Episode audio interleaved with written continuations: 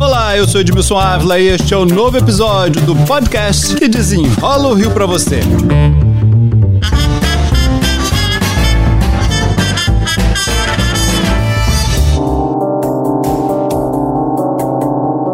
Não é exagero afirmar que em todos os verões do Rio de Janeiro contamos mortos em tragédias semelhantes.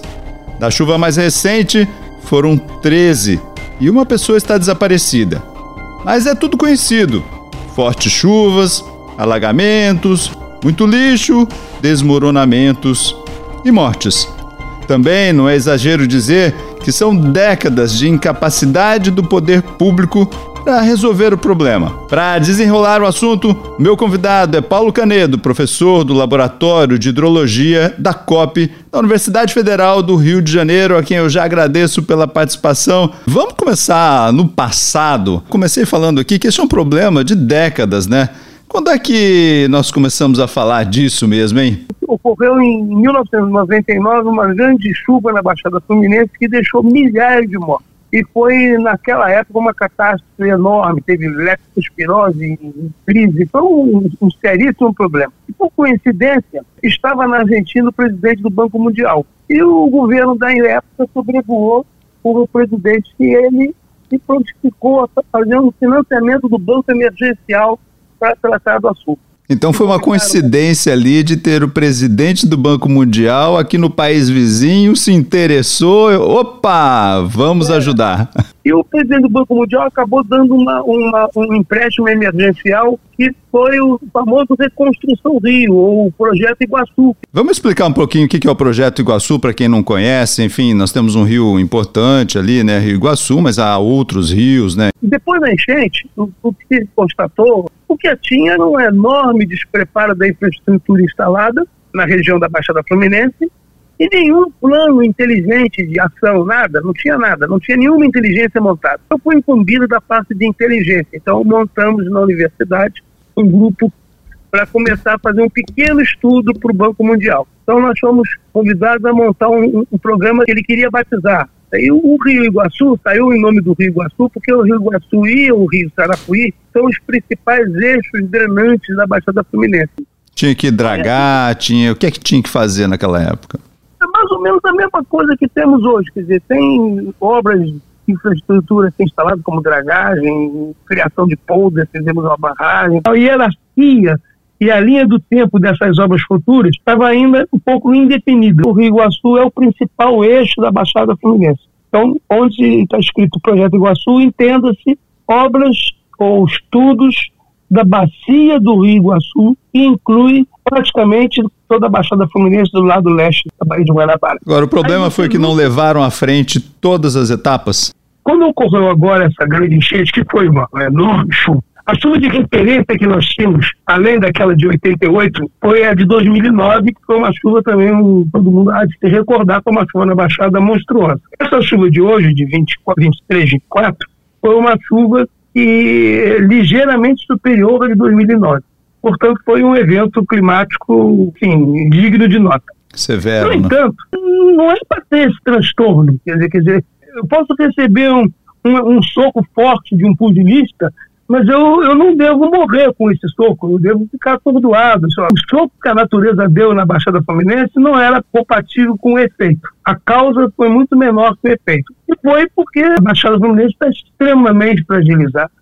E aí eu fui fazer, eu estava voando por lá. E aí você percebia claramente o que estava ocorrendo, e é exatamente isso que você está relatando. E não houve investimentos.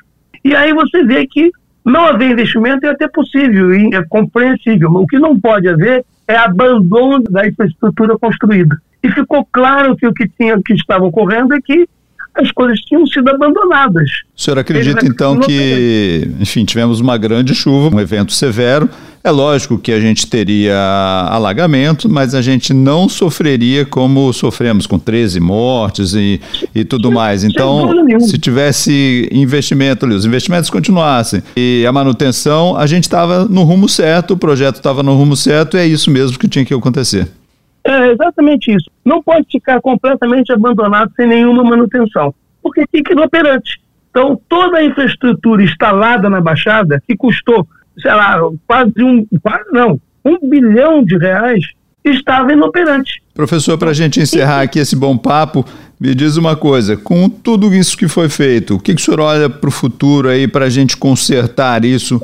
Olhando para frente, olha, precisamos de outro projeto, não precisamos é realmente apenas fazer a manutenção e concluir as obras que não foram feitas. Não, eu estou fazendo um relatório que diz mais ou menos o seguinte: primeiro, antes de pensar em qualquer novo investimento, fazer a conservação do que já foi investido. Ou seja, não crie novas infraestruturas sem antes fazer com que a estrutura, a infraestrutura já construída seja operacional. Ela não está operando.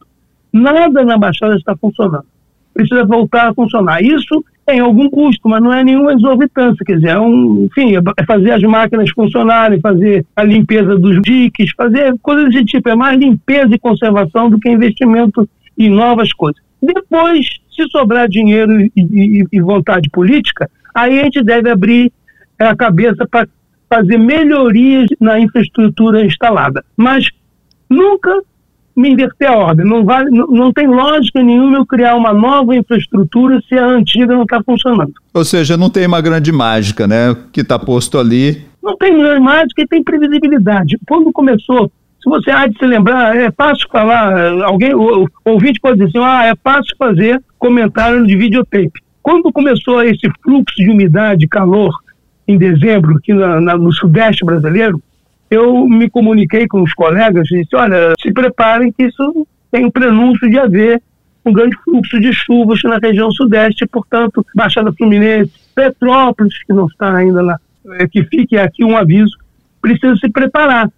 Como é que se prepara? Olha, faz a limpeza das coisas, vê os pontos mais importantes da manutenção nesses pontos mais importantes para que tenha um mínimo de alívio, de suporte para, para enfrentar a chuva. Não fizeram absolutamente nada. E aí a chuva cai como se fosse uma grande surpresa. E chegou janeiro e choveu, que, que coisa, de fato inédito, nunca vi isso na vida. Esse despreparo para os eventos climáticos previsíveis, absolutamente previsíveis, e esse, por acaso, foi hiper previsível, porque ele passou, passamos dezembro com ondas de calor, com notícias na televisão sistemáticas dizendo que a umidade no Sudeste estava excessiva, o calor no Sudeste estava excessivo, e que umidade e calor é sinônimo de chuva, é mais ou menos a mesma coisa. Quer dizer, ter uma onda de calor ou uma onda de umidade, você tem que ter muitíssima sorte se não cair uma tempestade grande eram fatos absurdamente previsíveis e com expectativa, inclusive, de prever a quantidade, quantificar o que viria pela frente. Outra coisa também, são, nós temos hoje radares instalados que dão uma precisão muito boa é, eventos chuvosos na frente, de, enfim, alguns dias, dois dias na frente, e dão quase com certeza com eventos que estão é, no radar de 12 horas para frente. Poderia ser minimizado tivesse um sistema de inteligência para guiar uh, o comportamento de defesa contra a inundação da Baixada. Professor Paulo Canedo, do Laboratório de Hidrologia da COP, da Universidade Federal do Rio de Janeiro, muito obrigado pela história toda, pela explicação dada aqui. Obrigado a vocês. Este podcast foi editado e finalizado por Felipe Magalhães. E eu, Edmilson Ávila, toda semana desenrola um assunto aqui para vocês. Até o próximo.